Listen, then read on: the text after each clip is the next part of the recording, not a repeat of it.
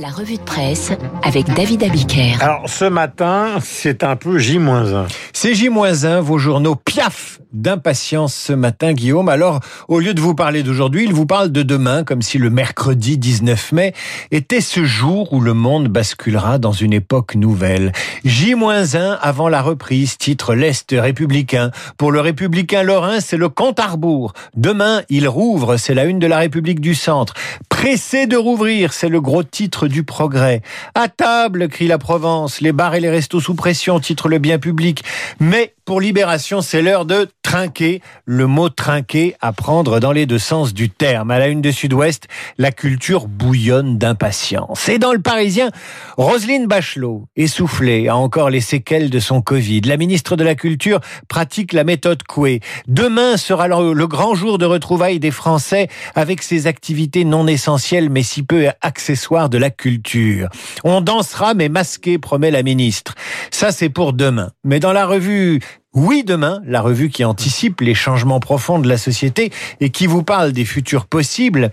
Voici comment Nicolas Christiakis, sociologue et professeur à l'université américaine de Yale, voit le monde dans deux ou trois ans.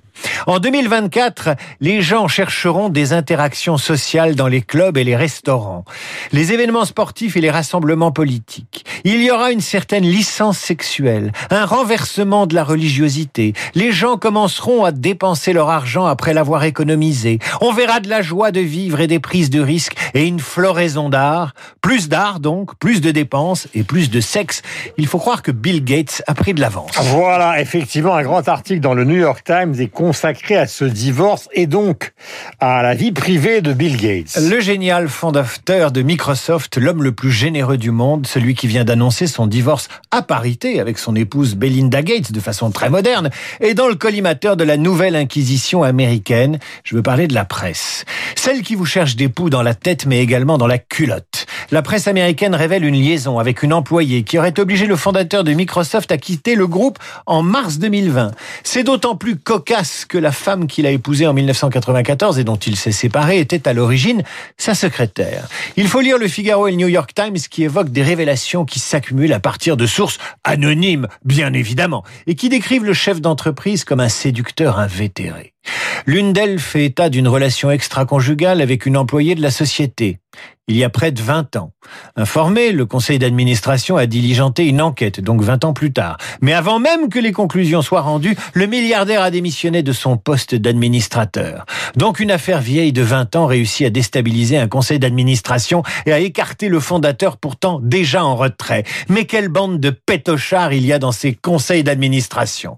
Plus délicate est l'autre affaire évoquée par le New York Times, celle d'une relation amicale avec l'homme d'affaires Jeffrey Epstein emprisonné et condamné pour pédophilie et que Gates a fréquenté assidûment à partir de 2011, même après que soient sorties les premières accusations concernant Epstein. C'est même, écrit le Figaro, une des raisons pour lesquelles Belinda Gates L'épouse, donc, aurait voulu divorcer. Elle n'aimait pas Epstein et estimait que sa fréquentation était absolument incompatible avec les missions de la fondation qu'elle dirige encore avec son mari. Lisez le Figaro ce matin pour voir à quel point la vie intime des dirigeants d'une entreprise multinationale et cotée en bourse s'imbrique étroitement avec sa gouvernance, son image et ses équilibres financiers. Et après le politiquement correct américain, il y a le retour dans vos journaux de l'affaire Mila, tout le contraire du politiquement correct. Et le monde fait le portrait de ceux qui ont harcelé la jeune Mila sur Internet. Ils comparaîtront devant la justice le 3 juin prochain. Anna Arendt parlait de la banalité du mal. Eh bien, les 13 prévenus, 10 hommes et 3 femmes, racontent, eux, la banalité du harcèlement numérique dont la jeune femme a été victime pour avoir insulté Mahomet dans un pays où le blasphème est encore autorisé. Il y a parmi eux Meven B, qui lorsque Mila a été lynché a tweeté lui aussi « Mettez un coup de machette à cette grosse pute de Mila ». Le jeune homme de 24 ans se justifie devant les gendarmes. Le lendemain de ce commentaire, pour moi, c'était déjà terminé, d'où ma stupéfaction ce matin lorsque vous êtes venu chez mes parents me chercher. J'étais exaspéré parce que je voyais, pour moi, c'était logique de me révolter. Toute forme de discrimination me révolte. Ben voyons, ben voyons. Ceux qui ont insulté et appelé à la violence contre Mila à l'automne 2020 sont des athées, des musulmans, des catholiques, dont le casier judiciaire et le plus souvent vierge. Vous avez aussi Jordan L, 29 ans, cuisinier au chômage. Il a suggéré de mettre un coup à Mila. Elle arrêtera comme ça de faire chier le monde, cette mal baisée. Lui dira aux gendarmes, mon tweet c'est rien franchement, pour moi la justice a des choses plus importantes à gérer. Et plus loin dans le monde, Jordan invoque la liberté d'expression, un comble. Naïsata, elle, est musulmane pratiquante. Elle a été choquée par les propos de Mila sur l'islam et avait besoin de laisser sortir sa colère.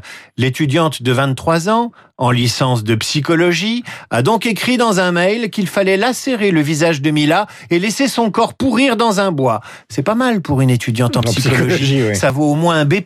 Enzo C, catholique pratiquant, lui a partagé sur internet ceci. Tu mérites de te faire égorger, sale grosse. Je vous passe la suite. Naïsata et Enzo, qui a supprimé ces tweets, regrettent, eux. L'un d'eux explique ceci aux enquêteurs. Derrière un écran, tu as plus confiance. Tu te dis ah que tu, tu ne vas rien avoir. Mais vous voyez, c'est faux, je suis là. Toute bêtise se paye, quand même. Ils finissent par comprendre. Les prévenus risquent deux ans de prison et 30 000 euros d'amende pour harcèlement et trois ans et 75 000 euros pour les menaces de mort. Après le pire du monde d'aujourd'hui, peut-être le meilleur du monde de demain, dans la revue Oui Demain. Avec un dossier intitulé La ruée vers l'espoir, ce gros trimestriel a demandé à des intellectuels, des historiens, des sociologues d'imaginer le monde de l'après-crise. L'historien Michel Vinocq explique que la mémoire collective a retenu des deux après-guerres, euh, les dernières après-guerres, celles de 14 et celles de 40, euh, qu'elle portait en elle un sentiment d'optimisme ces après-guerres, d'énergie et d'invention. La jeune entrepreneuse Flora Gebali estime que sa génération, elle, saura conjuguer imagination et business et calculera les conséquences éthiques, sociales et morales de ses actions. L'essayiste Naomi Klein estime que la catastrophe sanitaire a révélé les capacités de transformation radicale et rapide de nos sociétés. Rien n'est immuable, tout peut changer, dit-elle. L'économiste et prix Nobel Esther Duflo estime que la crise sanitaire a accentué notre prise de conscience des risques liés au dérèglement climatique. Dans la liste des personnalités interrogées par Oui Demain, nous aurions pu trouver Yann Arthus Bertrand qui... Qui est à vos côtés dans ce studio. Évidemment, et j'en suis sûr qu'il connaît cette revue et qu'il l'a lu. Mais il est là avec nous pour parler de son film Legacy, un film qui raconte comment l'homme a domestiqué, exploité, surexploité la Terre jusqu'à l'absurde et qu'on peut voir sur la plateforme de M6 Sisplay. Yann Arthus Bertrand, qui sera ce soir l'invité du Club du Châtelet et des notaires du Grand Paris et que vous pourrez écouter en streaming sur Internet. Toutes les informations pour vous connecter à 18h sont sur Radio Classique. J'aurai le plaisir d'interviewer ce soir sur Internet Yann Arthus Bertrand, qui est partenaire de cet événement, qui ce matin rime avec Arthus Bertrand. Voilà, eh bien vous ne bougez pas, vous restez avec Yann Arthus Bertrand, il est 8h40, vous êtes sur l'antenne de Radio Classique. Et nous sommes